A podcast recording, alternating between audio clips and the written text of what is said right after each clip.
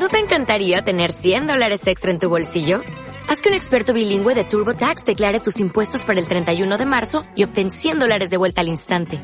Porque no importa cuáles hayan sido tus logros del año pasado, TurboTax hace que cuenten. Obtén 100 dólares de vuelta y tus impuestos con 100% de precisión. Solo con Intuit TurboTax. Debes declarar para el 31 de marzo. Crédito solo aplicable al costo de la presentación federal con TurboTax Full Service. Oferta sujeta a cambios o cancelación en cualquier momento.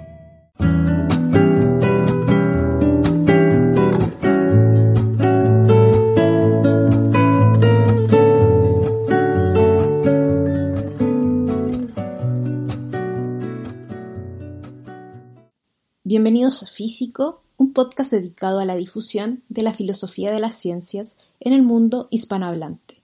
Si quieres obtener mayor información sobre nuestro proyecto, puedes visitar la página web de la Sociedad Chilena de Filosofía de la Ciencia, sochific.cl. Además, puedes seguirnos en Instagram, arroba físico.es. Mi nombre es Macarena Vidal y en esta ocasión entrevistaremos a la filósofa Mariana Córdoba. Ella es doctora en Filosofía de la Universidad de Buenos Aires, investigadora adjunta del Consejo Nacional de Investigaciones Científicas y Técnicas, docente de la carrera de Filosofía y del ciclo básico común de la Universidad de Buenos Aires.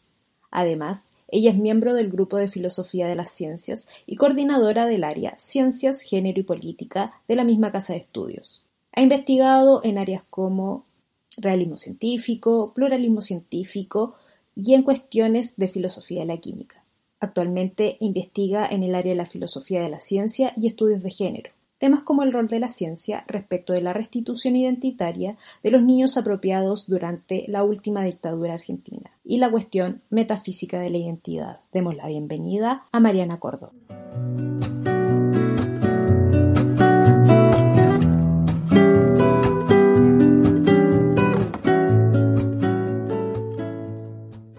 Bienvenida Mariana, muchas gracias por aceptar nuestra invitación a participar de nuestro proyecto. Es un agrado poder conversar contigo sobre tu trabajo, sobre cómo te acercaste a la filosofía. No, muchas gracias a vos, Macarena, gracias por invitarme. Me pone muy contenta poder estar acá. Para comenzar esta conversación me gustaría saber un poco de los inicios, eh, cuál fue el contexto en el que te criaste y cómo te fuiste interesando en la filosofía, qué es lo que te llevó a decidirte a tomar un camino académico, cómo se fue desarrollando este interés en estas áreas. Eh, yo me crié en una familia de clase media de la provincia de Buenos Aires y mi entorno estaba compuesto mayormente por gente trabajadora, no por personas universitarias, pero siempre tuve una inclinación particular por el estudio y cuando hice el colegio secundario se despertó en mí un interés particular creo que más bien por el conocimiento. Así que nunca fue para mí una opción no estudiar o no seguir una carrera. Tenía varias opciones, muchas ganas de estudiar literatura o eh, matemática.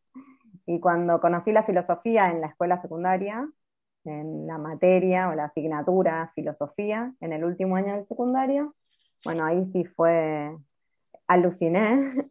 Y, bueno, me decidí por, la filosofía, me pareció que además eh, desde la filosofía podía eh, acercarme al fundamento del conocimiento, que es algo que siempre me interesó, tratar de comprender sobre qué se basan, sobre qué se fundan nuestras creencias.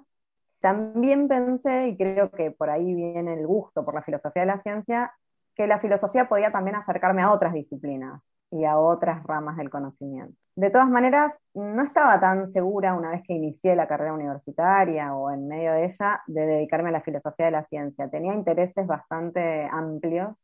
De hecho, me interesaba mucho la nociología, la metafísica y también las cuestiones políticas vinculadas con la, con la filosofía. Eh, de lo que sí estaba segura era de que me iba a dedicar a algún área de la filosofía en la que se abordaran problemas filosóficos, quizás no tanto un área histórica. ¿Y ahí en la universidad algún curso o algún profesor, profesora que lo tuvieras como referente o que algo gatillar en ti? Aquí está. Bueno, la verdad es que fueron muchos. Ah, Así que no, querría nombrar a nadie porque sí me inspiraron muchos docentes de, la universidad y de hecho también me gustaba mucho la docencia. O sea que yo había creído que quizás iba a dedicarme exclusivamente a la docencia, eh, pero también a raíz justamente de empezar a dar clases fue que le tomé más el gusto a la investigación, ¿no?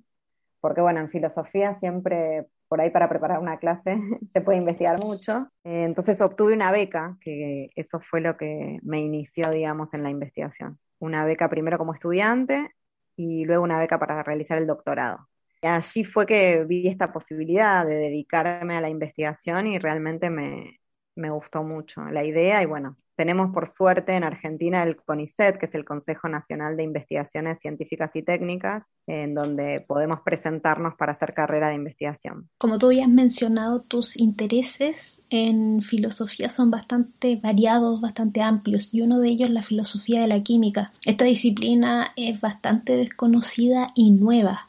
¿Nos podría explicar, bueno, de qué se trata la filosofía de la química y por qué sería importante hacer un análisis filosófico sobre esta disciplina?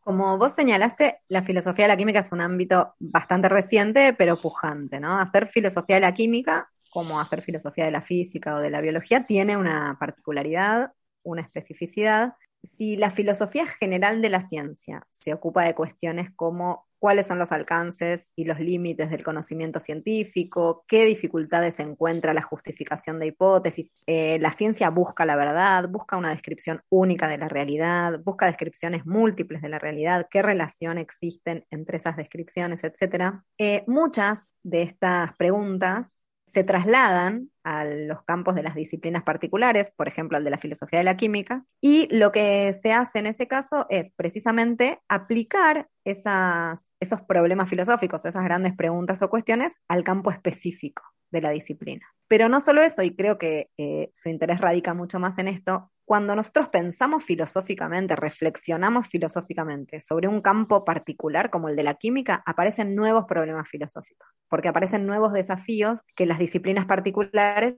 imponen a la reflexión filosófica. Entre ellos, a mí me interesan más, y en esto por ahí, por ahí este es el, punto que une las distintas cosas que he hecho, ¿no? Yo ahora ya no me estoy dedicando tanto a la filosofía de la química, este fue más eh, un trabajo que yo hice en mi tesis de doctorado y que continué trabajando después, pero el punto de conexión con lo que sigo haciendo ahora es que em, lo que más me interesa son las cuestiones ontológicas, ¿no? ¿Qué supuestos ontológicos, qué supuestos metafísicos están detrás de la adopción del conocimiento científico? Eso es lo que a mí me interesa más. Y, bueno, para el público general, ¿de qué hablamos cuando hablamos de supuestos ontológicos, compromisos metafísicos? Bueno, hablamos de aquellas cosas con, con las cuales nos comprometemos, es decir, existen las realidades de las que nos habla la ciencia. Y cuando pensamos en la química, por ejemplo, ¿De qué nos habla la química? ¿Qué son esas entidades que describe y explica la química? ¿Qué es la sustancia química? ¿Qué es un elemento? ¿Tienen esencia las sustancias? ¿Cómo puedo distinguir una sustancia de otra? ¿En qué radica su identidad o su, individualidad? En ese sentido, creo que eh, eh, estos intereses diversos que yo he tenido confluyen en, en esta pregunta, ¿no? Más que nada por aquellos supuestos respecto de lo que existe en la realidad, que están presentes siempre eh, que, producimos conocimiento. Eh, dentro de este interés tuyo en, las cuestiones eh, ontológicas, tú hiciste un artículo junto a Alfio Zambon llamado How to Handle Nanomaterials, The Reentry of Individuals into the Philosophy of Chemistry. Y en este artículo ustedes plantean que las categorías ontológicas, individuos físicos y chemical staff, no son lo suficientemente apropiadas para describir entidades químicas como los nanomateriales. ¿Por qué estas categorías no serían lo suficientemente apropiadas para describir esta entidad y bueno, y cuál sería la naturaleza de esta entidad, cómo debería caracterizarse. Bueno, este artículo, como vos señalás, eh, fue escrito en colaboración con Alfio Zambón, que es químico, y lo que argumentamos en ese texto, bueno, esto que él sea químico y, yo filósofa, es bastante interesante porque, bueno, ahí eh, se, pone en acto un poco eh, esa relación que te comentaba que existe entre la filosofía y la disciplina, ¿no? Cómo a partir de algunos problemas que emergen en una disciplina podemos repreguntarnos o reformular algunos problemas filosóficos tradicionales. En ese texto eh, argumentamos, en realidad ese texto guarda relación con mi investigación sobre el realismo y el pluralismo. Como te decía, el común denominador de esas investigaciones es la búsqueda de supuestos de carácter ontológico que están a la base de la aceptación de las teorías. En este caso nos habíamos preguntado cómo debemos comprender los nanomateriales, siendo además que tiene mucha relevancia la nanociencia en, la actualidad y que no, había hasta el momento mucha reflexión filosófica ¿no? respecto de, de, estas disciplinas. Los nanomateriales resultan de la reducción de partículas de una sustancia química a la escala nanométrica. Por eso la nanociencia generalmente se define en términos de una escala de longitud. Lo que hicimos en este trabajo fue abordar este problema de un modo diferente, no en términos del tamaño de las entidades, sino preguntándonos por la naturaleza de esos objetos. Es decir, era una pregunta ontológica. Aceptamos la distinción entre individuos y staff como categorías ontológicas y aceptamos que al menos buena parte de la física se ocupa de individuos, mientras que la química se ocupa de staff. Esto lo tomamos de un trabajo de Olimpia Lombardi y Lucía Lebowitz. Argumentamos que ninguna de estas categorías, como vos señalabas en la pregunta, es adecuada para pensar el mundo nanoquímico. Bueno, nombramos nanoindividuo a, a una categoría que sí podría dar cuenta de estas entidades. ¿Por qué no son adecuadas? Ninguna de las dos categorías, ni la de individuo ni la de staff, resultan suficientes para comprender el comportamiento de los nanomateriales, porque estos presentan una suerte de naturaleza intermedia entre los individuos de la física y los materiales o staff de la, química, ¿no? Por ejemplo, a diferencia de las sustancias químicas, los nanomateriales no se pueden dividir en porciones de la misma materia. Si un nanomaterial se divide, deja de ser el nanomaterial original. Un nanomaterial no es uno y múltiple a la vez, dado que se manifiesta como nanopartículas, y estas, a diferencia de una porción de sustancia, puede formar un agregado en el cual puede ser reidentificado. En esto último, los, los nanomateriales son más bien como individuos. Son distintos de las sustancias químicas porque en las sustancias las propiedades no dependen del tamaño del material. En cambio, en los nanomateriales cambian las propiedades al cambiar el tamaño. Las propiedades de un conjunto de nanopartículas pueden ser distintas de las que corresponden a la sustancia en el nivel macroscópico. Al igual que los individuos, los nanomateriales pueden ser contados y si se los divide, se obtienen nanopartículas de distinto tipo, con propiedades ópticas, magnéticas y químicas diferentes. Pueden formar un agregado y cuando lo hacen pueden ser reidentificados en ese agregado. Sin embargo, los que hemos llamado nanoindividuos no son partículas en el sentido físico dado que tienen una propiedad química específica que es la reactividad. Las nanopartículas participan en reacciones químicas y en dichas reacciones pierden su individualidad y se convierten en otra cosa. Este tipo de comportamiento químico asemejaría a los nanomateriales más a las sustancias químicas que a los individuos físicos. Nada tiene que ver con lo que ocurre en este aspecto eh, a las partículas físicas que interactúan a través de fuerzas sin perder su identidad. Con la categoría de nanoindividuo no quisimos realizar una síntesis conceptual entre el concepto de individuo y el de materia química, sino que lo pensamos como una categoría ontológica, en este, en este sentido, digamos, de querer dar una respuesta acerca de qué estamos hablando cuando hablamos o nos preguntamos por los nanomateriales. Pensamos que son un nuevo tipo de individuos diferentes de las partículas individuales de la física, pero que tampoco se asemejan a las sustancias químicas sin más. Para poder pensar este tipo de problemas, la filosofía de la ciencia y la filosofía general ofrecen las herramientas adecuadas, ¿no? Para formular las preguntas que nos llevan a analizar de qué habla la química, como en este caso, o la nanoquímica, tenemos que poner de relieve qué es una categoría, ¿Qué quiere decir que una categoría ontológica permite estructurar la realidad? Nos lleva a pensar si estas cosas realmente habitan el mundo, si son construcciones del intelecto, es decir, de las mentes y las científicas. Es decir, podemos poner en juego, poner en acto distintos problemas filosóficos tradicionales. Sin duda, la filosofía de la ciencia tiene esa particularidad que tú has destacado de por un lado, ok, estamos analizando el quehacer científico, los modelos, teorías, leyes, el tipo de explicaciones, cómo abordan los fenómenos, pero por otro lado también.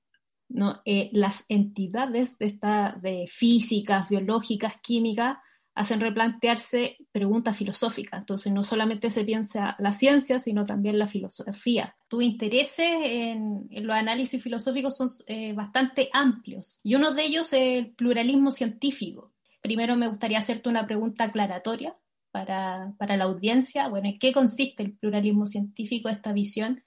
Que por supuesto deben haber bastantes versiones de lo que es el pluralismo científico, pero para entender qué es lo que propone de manera general y, bueno, cuáles serían sus puntos un poco problemáticos o limitantes. Bueno, el pluralismo científico eh, es una posición que se defiende mucho en la actualidad en filosofía de la ciencia.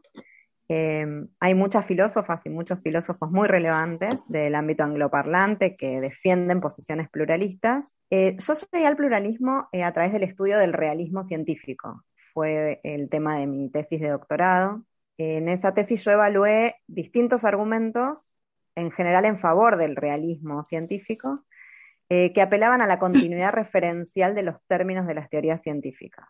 Para decirlo quizás de un modo no técnico, la idea es, bueno, ¿de qué nos hablan las teorías científicas? ¿Los términos que componen las hipótesis científicas refieren a entidades reales en el mundo o no? cuando se abandona una teoría en la historia de la ciencia y se pasa a una teoría nueva. ¿Estamos hablando de la misma realidad? Esas preguntas me llevaron a conocer el pluralismo científico, que además es una posición que defiende Olimpia Lombardi, que fue mi directora de doctorado. Y bueno, en, en ese momento lo que empecé a ver es que es muy difícil hablar de el pluralismo científico, sino que en realidad eh, hay muchas versiones de pluralismo, como vos indicabas, Macarena. Una manera de presentar qué es el pluralismo o, los distintos pluralismos es pensar eh, a qué posiciones filosóficas se oponen. El pluralismo en ciencia se propone como una alternativa al monismo científico. El monismo científico es esa posición que dice que hay, al menos idealmente, una versión única del mundo y que por lo tanto las ciencias, las distintas disciplinas, las distintas teorías científicas deben buscar esa versión. Es decir, deben intentar ofrecer una descripción y una explicación de cómo es el mundo o ese sector del mundo que investiga cada disciplina. Si el monista científico es realista, dirá o se comprometerá con la idea de que el mundo existe, que está ahí, que tiene una estructura definida esa estructura puede estar compuesta por distintos tipos de entidades, individuos, procesos, clases naturales, y que la tarea de la ciencia es precisamente hallar, encontrar y ofrecer esa descripción del mundo. Si el monista es un realista externalista, va a decir que ese mundo existe, que está ahí, con independencia del sujeto que conoce. En contraposición con estas ideas, el, pluralista lo que va a decir es que esto no es así, que hay muchísimas versiones de cómo es el mundo. Y bueno, entre las distintas concepciones pluralistas, eh, algunas posiciones dirán que no hay una única descripción del mundo tal como es, porque no es posible encontrarla, es decir, que la limitación es epistémica, tiene que ver con nuestras posibilidades de conocer. No podemos acceder a la realidad porque hay ciertos marcos lingüísticos o esquemas conceptuales que imponen ciertas formas a la realidad y no podemos acceder a la realidad si no es a través de algunos de esos marcos. En este sentido, podríamos pensar que las distintas teorías científicas no refieren a un mundo, sino que en algún sentido constituyen distintos mundos.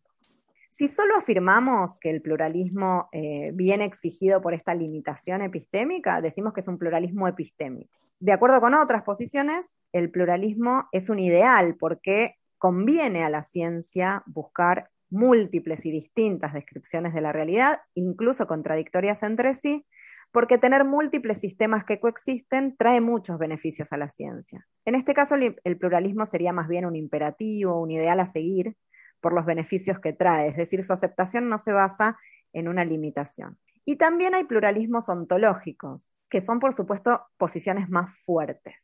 Estos pluralismos se basan en la convicción de que la realidad es plural, es decir, la pluralidad sería un aspecto de la realidad o de la naturaleza, en este sentido, eh, alguna filósofa sostiene que la naturaleza es compleja, que no puede ser capturada en un esquema único, en una única teoría. Y también hay otros pluralismos ontológicos que sostienen que no podemos saber o no podemos afirmar si hay una única realidad, porque esta no puede ser conocida, pero sí accedemos a múltiples fenómenos, en el sentido kantiano, es decir, accedemos a múltiples mundos o múltiples ontologías que se constituyen precisamente a partir de la adopción de ciertos esquemas conceptuales o marcos conceptuales, y que estos son eh, plurales e irreductibles. ¿Qué limitaciones tiene el pluralismo? Bueno, es, un poco difícil de responder porque hay muchos argumentos a favor del pluralismo y también hay muchos contraargumentos, ¿no? Tendríamos que recorrer algunos de estos argumentos para poder eh, pensar en las críticas que ha recibido históricamente. Pero quizás para decirlo de un modo general, dentro de los distintos pluralismos que existen, la posición que más se ha combatido es la del pluralismo ontológico, porque, y esto es mi opinión, creo que el pluralismo epistémico dada la actualidad de las ciencias, la hiperespecificidad que existen en distintas subdisciplinas, es más difícil de desmontar. Por supuesto, además, toda tesis que afirma menos se compromete menos y es más fácil de aceptar. En la actualidad, las subdisciplinas trabajan en teorías, modelos y aplicaciones muy diferentes y distantes entre sí, que asumen supuestos y compromisos muy distintos, incluso incompatibles. En este sentido, creo que es más difícil eh, defender el monismo en la actualidad. Una de las limitaciones que se ha discutido respecto del pluralismo ontológico es que tiene que vérselas con asumir la contradicción. Es decir, si aceptamos que hay múltiples versiones de la realidad, tenemos que aceptar que estas versiones pueden entrar en conflicto entre sí. De hecho, muchas posiciones pluralistas van a aceptar que las distintas versiones de la realidad son incompatibles entre sí. Ahora, si somos pluralistas ontológicos, la crítica que aparece es, bueno, entonces existen realidades que son incompatibles entre sí. ¿Cómo sería eso? La incompatibilidad es eh, una relación en realidad que se aplica a sistemas denunciados. ¿Cómo podríamos entonces decir que si tenemos sistemas denunciados incompatibles, estos refieren a distintas realidades existentes. Bueno, ahí entra la cuestión del realismo y de qué tipo de pluralismo defendemos, ¿no? Los pluralismos que se comprometen con aceptar que es el marco conceptual el que constituye la ontología, tiene una respuesta a esta objeción, porque el pluralismo no afirma que existen múltiples mundos eh, distintos y que las teorías incompatibles todas tienen referencia o son verdaderas en, algún sentido. Eh, la idea sería que eh, hay realidades constituidas por la mente del sujeto que conoce, en este caso por las distintas disciplinas científicas, y que no hay problema alguno en aceptar sistemas de mundo que son incompatibles entre sí. En este caso, la respuesta que se le podría dar al monista es que si no aceptamos que hay un único mundo o aceptamos que no podemos acceder a ese mundo, sino que la ciencia contribuye en la constitución de las ontologías que estudia, ya no le cabría al pluralismo la crítica. Otra crítica que se le suele hacer es eh, en la misma línea, ¿no? Que el pluralismo multiplica innecesariamente la realidad. Y aquí nuevamente habría que preguntarle al crítico qué es lo que motiva a aceptar su ideal de simplicidad o unicidad si no es un preconcepto monista. También se ha criticado en la misma línea que el pluralismo conduce al relativismo, es decir, no habría razones objetivas para preferir, para preferir una teoría a otra teoría. Bueno, y aquí lo mismo, creo que eh, monismo y pluralismo parten de concepciones diferentes y que sería muy difícil eh, intentar resolver esta disputa, ¿no? Eh, otra cuestión que apareció en lo que dije, no, no quiero complicar quizás la descripción de los pluralismos, pero por supuesto se cruza constantemente lo que yo he dicho respecto del pluralismo con la cuestión del realismo porque pareciera que si el pluralismo que defendemos es ontológico, estamos haciendo una afirmación acerca de cómo es la realidad o cómo es el mundo. Y bueno, y ahí hay sutilezas eh, que tienen que ver con esta idea de, digamos, de si efectivamente existen esos mundos plurales o si en realidad lo que existen son mundos constituidos por nuestra mente, en cuyo caso no habría problema en aceptar que las teorías que los describan se, se entre sí. Es interesante ver cómo el pluralismo pone en cuestión la idea que en general es aceptada. Eh, si uno le pregunta a una persona, bueno, ¿a qué se dedica la ciencia? Es explicar la realidad. Y la realidad tiene una versión. Y las diferentes ciencias la explican de distintas aproximaciones. Pero la idea de que hay muchas versiones de la realidad no es una idea que, que la tenga la mayoría de la gente. Entonces es interesante eh, ver cómo el pluralismo realza esta idea. Ahora bien, uno de los mayores exponentes y más influyentes pluralistas es Hasok Shank, quien resalta que no hay una única verdad y como la ciencia es una actividad humana, en ella hay diversos valores, diversas metas. Por lo tanto, él defiende y promueve la idea de múltiples sistemas de investigación. Tú, en un artículo llamado Sobre una ciencia que progresa sin verdad ni ontología, un análisis del pluralismo epistemológico ideológico de Hasok Chang, argumentas que esta postura presenta ciertos aspectos problemáticos. ¿Tú podrías explicarnos cuáles serían estos aspectos y por qué serían problemáticos? Bien, antes de, entrar en estos aspectos problemáticos, eh, me gustaría señalar algo que, vos dijiste, Macarena, y que es muy interesante, esta cuestión de los pluralismos eh, en oposición al monismo y del realismo científico, etcétera, eh, necesariamente conduce a la cuestión de la verdad, ¿no? Y sobre todo a preguntarnos si la verdad es la meta de la ciencia. Eh, cuando vos decías, si le preguntamos a cualquier persona de qué se ocupa la ciencia, creo que, o, las distintas disciplinas, la respuesta sería, bueno, de explicar cómo es la realidad. Por eso, el monismo científico y el realismo científico son posiciones en algún sentido más intuitivas, creo. El pluralismo eh, discute justamente con esas intuiciones. Eh, la posición de Chang, que encuentro muy interesante, y estoy de acuerdo con él en muchas de las cosas que afirma. De hecho, me gusta cómo concibe la ciencia y cómo caracteriza los sistemas de práctica, estos sistemas de investigación, recuperando eh, muchas posiciones de la filosofía tradicional de la ciencia, pero dando un paso más allá, eh, prestando especial atención a la historia de la ciencia y a la práctica real de la ciencia. En ese artículo que mencionás, yo quería discutir, bueno, por qué Chang, al presentar su pluralismo, sostiene que no podemos ni debemos asumir ningún compromiso ontológico. Justamente en la línea de lo que venía comentando antes. Él afirma que el monismo y el pluralismo, cuando son tesis que hablan de cómo es el mundo, el monismo diría el mundo es único, el pluralismo diría el mundo es plural o existen muchos mundos, son opiniones inverificables. Por supuesto, como filósofa tengo que decir que tiene razón, son inverificables, pero lo que un poco le critico a Chang es que no se comprometa un poco más, es decir, que no defienda ninguna versión ontológica de su posición. Él asume como un rasgo la complejidad de la naturaleza y sostiene que es más fructífero para la ciencia fomentar múltiples líneas de investigación, porque ninguna línea de investigación puede cubrir por sí misma la complejidad de la naturaleza. Pero esa es toda la metafísica que él está dispuesto a hacer, así lo afirma expresamente. De hecho, Luego afirma que no importa cómo es la naturaleza, porque igualmente es beneficioso para la ciencia cultivar múltiples sistemas de conocimiento y que estos sistemas coexisten, incluso cuando se contradigan entre sí. Esto no es un problema, es decir, Chang ofrece muchos argumentos. Efectivamente, ninguno de ellos depende de cómo es el mundo, no apela a cómo es el mundo para defender y argumentar a favor de su pluralismo epistemológico. Es decir, su defensa del pluralismo para mí es legítima, pero hay algunos problemas que aparecen que me resultó interesante señalar. Por ejemplo, Chang va a decir que, aún defendiendo su pluralismo, él no quiere ser relativista. ¿no? Esa es una de las críticas que es más fácil hacer al pluralismo, como había señalado antes. Chang lo que dice es que la ciencia efectivamente progresa. Y acá también, retomando un poco lo que vos decías, si le preguntamos a cualquier persona qué quiere decir que la ciencia progresa, creo que cualquier persona diría, bueno, la ciencia va mejorando a lo largo de la historia, es decir, describe cada vez mejor la realidad. Si la ciencia lo que busca es explicar y describir la realidad, lo va logrando con mayor precisión en la sucesión de teorías que se dan en el tiempo histórico.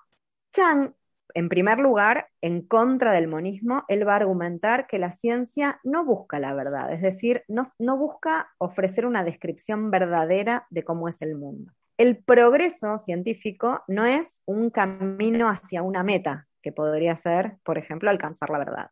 Lo que él dice es que él eh, caracteriza lo que él llama iteración epistémica que dice que ofrece un método para el progreso científico. La iteración epistémica es un proceso de etapas sucesivas. Por medio de este concepto le explica cómo la ciencia se desarrolla. Cada una de estas etapas se construye a partir de la anterior, y esto recuerda un poco la idea de Thomas Kuhn de desarrollo científico, de acuerdo con la, con la cual la ciencia no se dirige hacia una meta, sino que avanza o se desarrolla desde un estado anterior de conocimiento.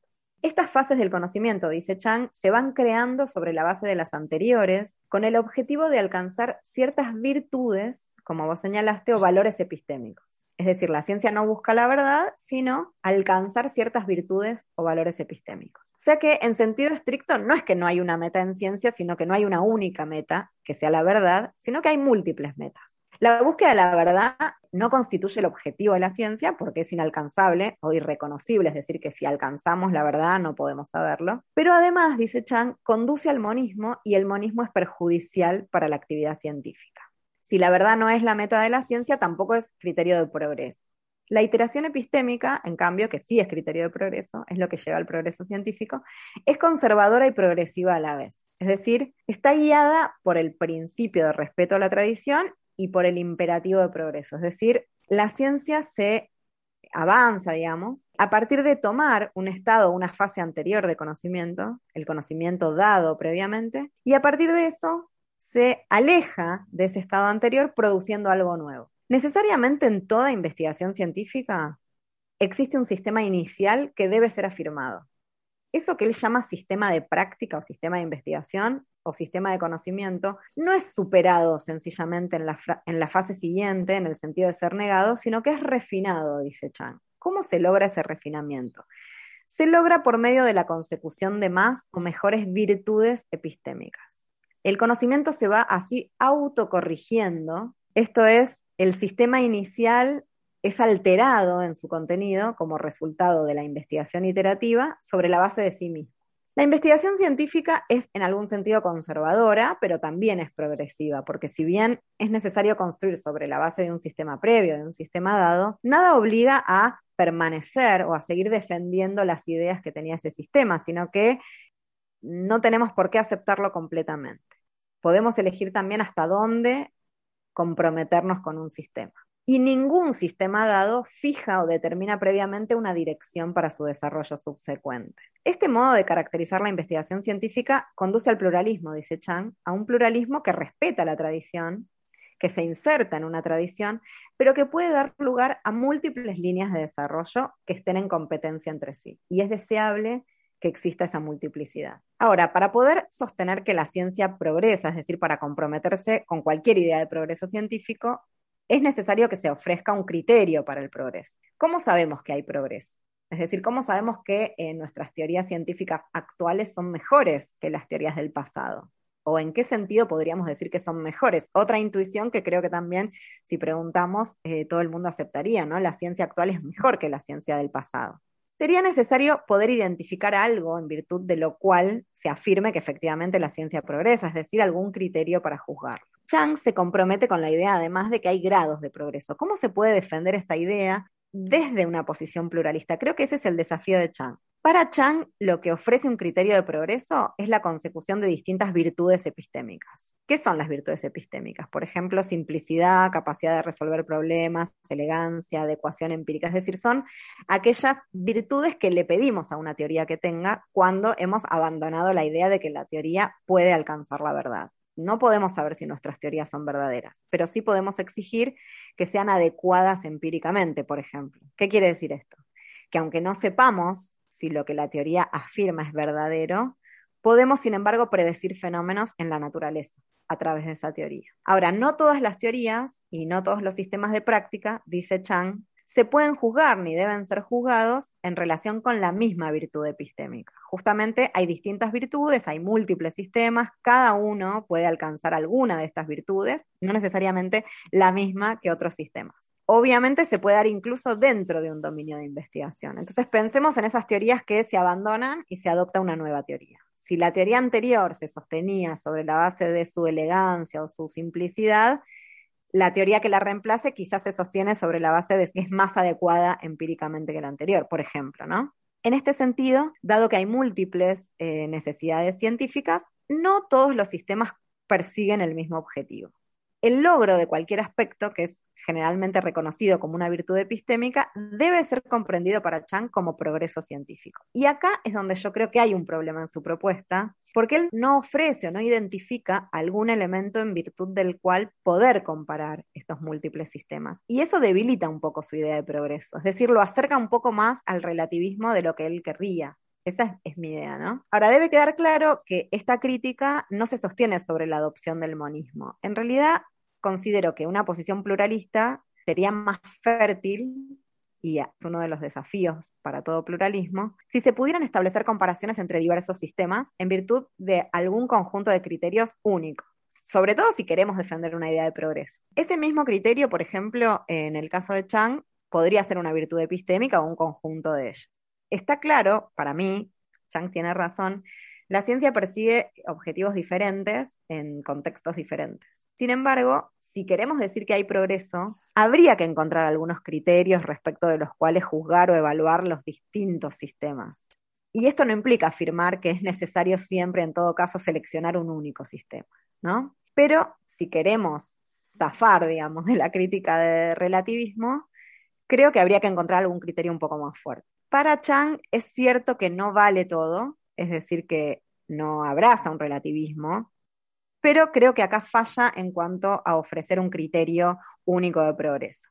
Chang no quiere dar un criterio de elección teórica. Esto es interesante. Él afirma que el problema de la elección teórica está sobrevalorado en filosofía de la ciencia. Para las personas que no se dedican a la filosofía de la ciencia, ¿qué es la elección teórica? Es cuando yo tengo dos teorías diferentes, dos teorías rivales, que explicarían el mismo conjunto de fenómenos, ¿cuál elijo? ¿Qué criterio puedo usar para saber con cuál de las dos me tengo que quedar? ¿no? El pluralismo de Chang justamente apunta a no elegir cuando tenemos diversas opciones, ¿no? O a elegir siempre más de una opción. Rechaza la idea de que debe haber teorías ganadoras y teorías perdedoras. Él dice que la filosofía de la ciencia tiene una tendencia a aniquilar entidades y sistemas, ¿no? Por ejemplo, tiene una tendencia a abandonar teorías y a rechazar las entidades que se postulaban como existentes de acuerdo con ciertas teorías. Y él considera que eso es perjudicial para la ciencia. Hay que revivir a los perdedores, dice él. Hay que ir a revivir esas historias abandonadas en la historia de la ciencia. Esa imagen de cómo, de cómo es la ciencia para mí está muy buena, ¿sí? Pero quizás Chang debería decir que entonces no podemos hablar de progreso científico si aceptamos esta visión. Hace casi 15 años que escribí ese trabajo y hoy, por ejemplo, estoy más volcada a pensar en la evaluación de las teorías científicas desde otras perspectivas. Y en relación con lo que propone Chang, estuve indagando un poco acerca de las virtudes epistémicas desde un punto de vista feminista. Helen Longino propone eh, que la investigación en ciencias puede perseguir objetivos feministas si se proponen como criterios por ejemplo, de elección teórica, ciertas virtudes que ella considera feministas, que son virtudes epistémicas o valores alternativos a los tradicionales. En este sentido, me resulta muy interesante reevaluar esta crítica que en ese texto hice a Chang desde una posición feminista. Y quizás seguiría afirmando que esa idea de progreso conduce al relativismo, pero que una manera de salir de ese relativismo sería, por ejemplo, elegir ciertas virtudes feministas como criterio de elección teórica y de progreso, entendiendo el progreso de la ciencia como una ciencia que se dirija a cumplir ciertos objetivos feministas. Por ejemplo, algunas virtudes de las que propone Longino son heterogeneidad ontológica, la aplicación a las necesidades humanas o la descentralización del poder. Si nosotros pensáramos que un modo de evaluar las teorías científicas es justamente preferir aquellas que tiendan a la eh, satisfacción de las necesidades humanas o a la descentralización del poder, a la no discriminación, etc., eh, podríamos erigir esas virtudes en criterios para elegir entre teorías, por ejemplo, ¿no? Aunque, bueno, por supuesto, esta filósofa también dice que las virtudes son contextuales, que dependen de una cierta coyuntura y por lo tanto no son absolutas, ¿no? Van a depender de la coyuntura diferente en la cual hacemos ciencias, porque hay distintas necesidades, como sostiene Chang, y distintos objetivos en cada contexto. Pero, sin embargo, podríamos pensar que algunas de estas virtudes, como por ejemplo la heterogeneidad ontológica, la descentralización del poder o la satisfacción de las necesidades humanas, se podrían erigir en criterios para evaluar el desarrollo de la ciencia. ¿sí?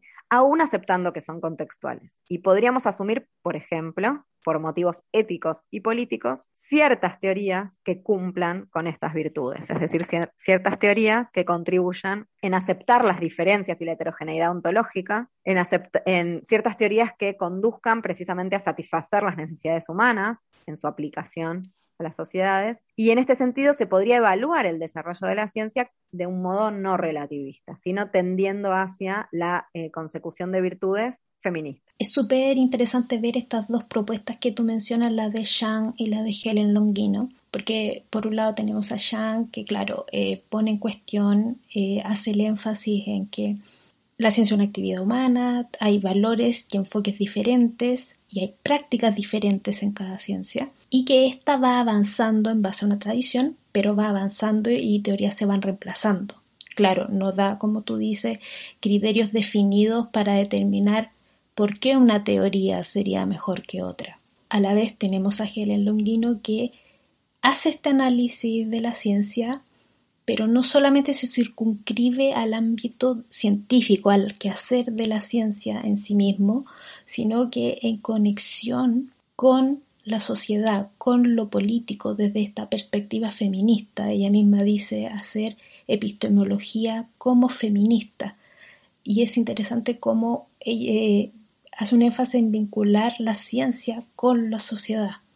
Y esto es uno de tus grandes intereses, es el análisis eh, feminista de la filosofía de la ciencia. Podríamos hablar un poco más sobre la importancia que tendría hacer filosofía de la ciencia desde una perspectiva feminista. Bueno, en primer lugar, eh, considero que la importancia de realizar un análisis filosófico desde una perspectiva feminista eh, radica en que las críticas feministas a la ciencia destacan aspectos de la práctica científica y de las teorías científicas, que es el producto del conocimiento, desde ciertas perspectivas que eh, ninguna otra posición destaca. Es decir, hay una especificidad de la crítica feminista a las ciencias que solo el feminismo ha llevado a cabo la de develar cómo ciertas relaciones de poder influyen en la práctica de la ciencia, en la producción de conocimiento, en la justificación de esas eh, relaciones. Por ejemplo, se apela a cierto conocimiento científico para justificar desigualdades sociales sobre las bases de las eh, supuestas diferencias entre los géneros que en sentido estricto dieron origen al conocimiento científico en cuestión.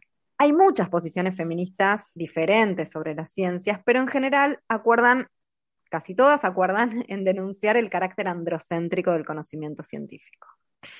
En Argentina tenemos a Diana Mafia, que ha trabajado, es una filósofa feminista que ha trabajado mucho en esta dirección, y muchas filósofas del mundo han denunciado este carácter androcéntrico del conocimiento, que es que un punto de vista particular se erige como un punto de vista como el punto de vista universal.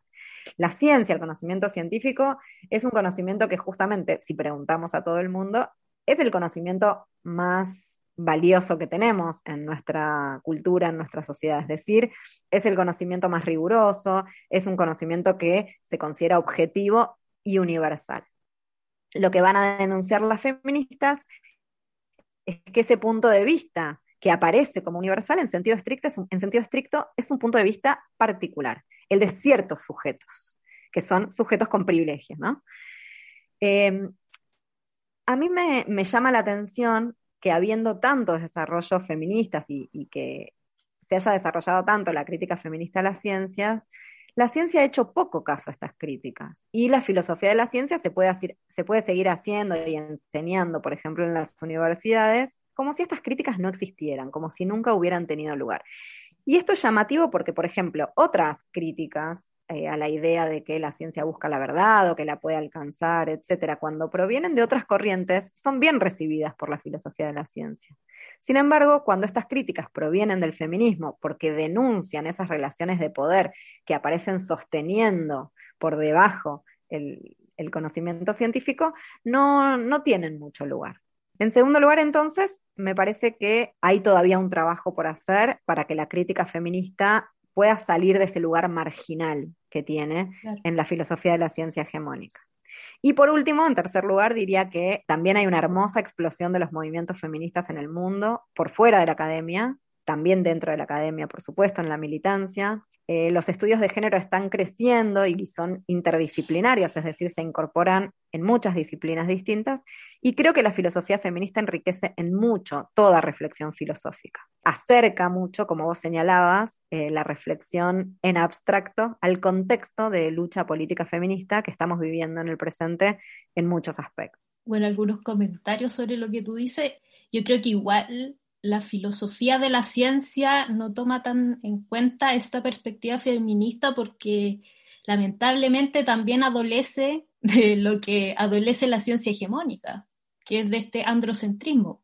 Entonces van a ser más reticentes a, hacer esa evaluación, a tomar en cuenta esas críticas porque, bueno, subyace esta idea, bueno, en, todo aspecto de la vida subyace esta idea, está ahí implícito y el quehacer filosófico nos escapa de eso. Y, además, bueno, perdón, en la mm. misma línea de lo que está señalando, eh, sí, podríamos decir que la filosofía de la ciencia es doblemente androcéntrica en algún sentido, porque lo es la ciencia, porque no cuestiona esa, esa característica de la ciencia, pero además, y en este sentido, habría que pensar también a quiénes citamos más, a quiénes leemos más, en general los autores son varones. Puede haber un programa en una universidad de la materia filosofía de la ciencia en la que no aparezca ningún texto de una autora mujer, por ejemplo. En general es un ámbito muy masculino el de la ciencia y la filosofía de la ciencia replica esto, ¿no? Hace una apuesta todavía, creo, un poco más fuerte en ese sentido. Totalmente de acuerdo con lo que planteas, porque claramente eh, al ver los currículum de los cursos de filosofía,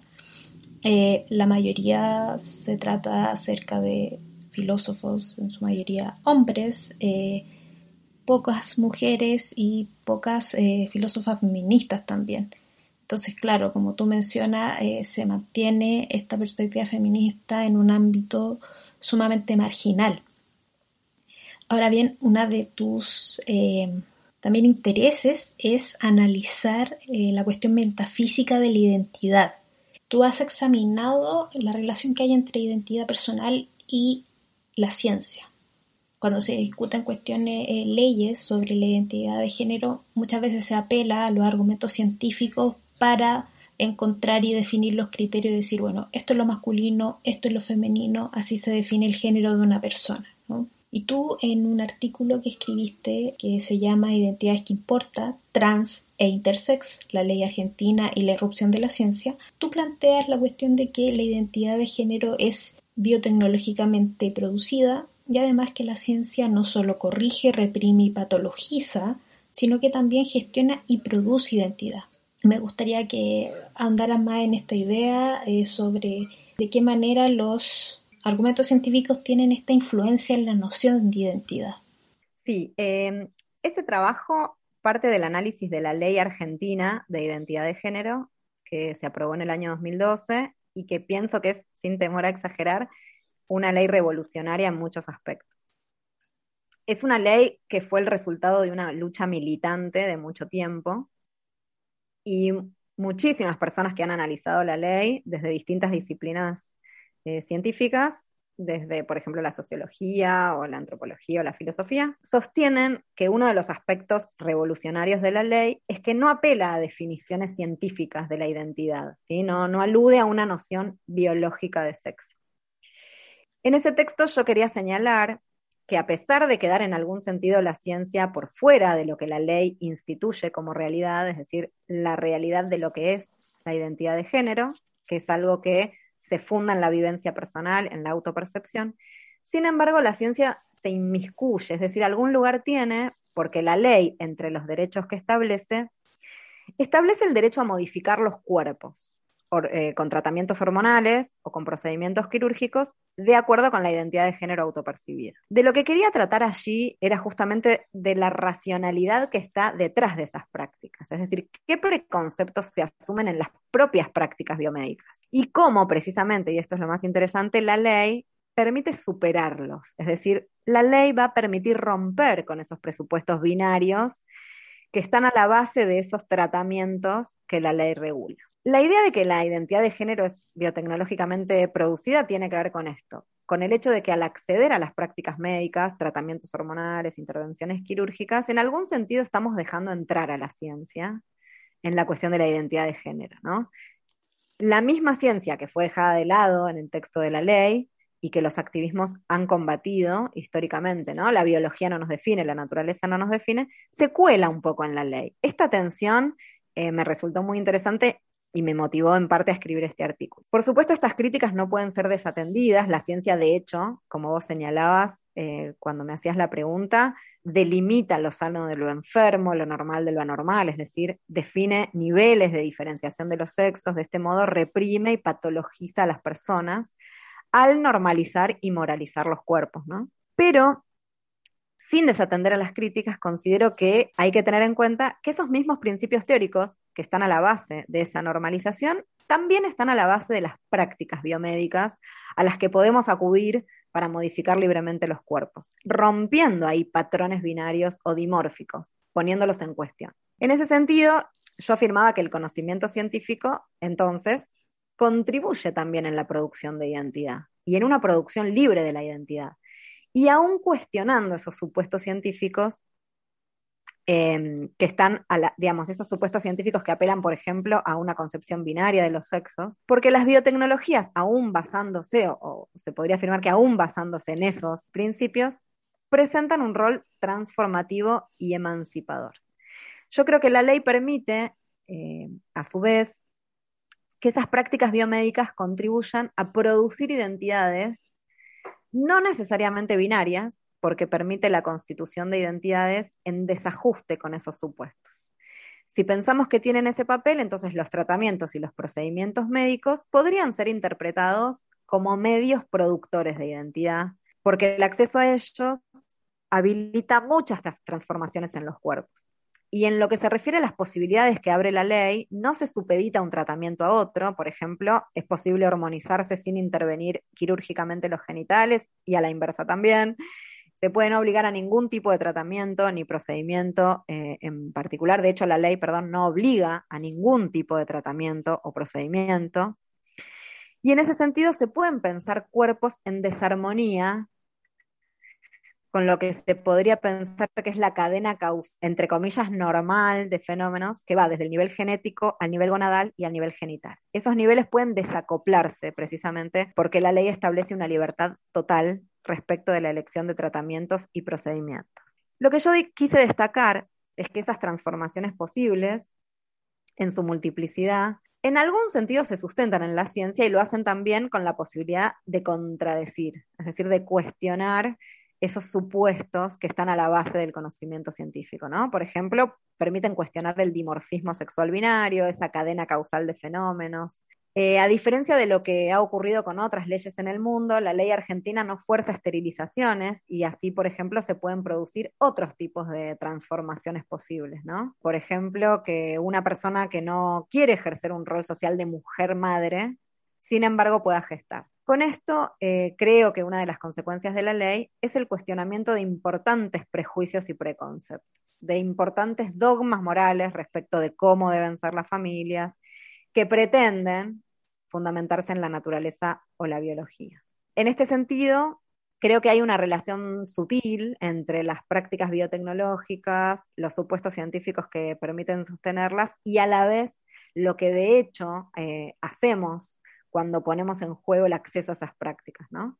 Hay un desacople ahí con esos principios teóricos. Eso es lo que yo eh, quise más que nada argumentar en ese texto. Me parece fantástico que se haya logrado eh, promulgar esta ley que, como tú dices, es revolucionaria porque da, da lugar a lo que eh, tú señalas en tu artículo de, de que la persona decida cómo transformar su cuerpo en base a cómo ella se identifica y tal vez en esa, eh, bueno, me identifico de esta manera, rompa con estos cánones binarios y eso va a generar que, bueno, en, los años venideros la visión que se tiene sobre eh, la identidad y el género vaya cambiando. En perdón, en relación con, con, esto, bueno, también por supuesto hay sectores de la sociedad que resisten mucho este tipo de leyes, ¿no? De avances. Pero bueno, lo que dicen muchas y muchos especialistas es que la ley eh, argentina es realmente de las mejores que, existen en el mundo. Y bueno, y también me pregunto si, podrían revisarse ciertos principios científicos, ¿no?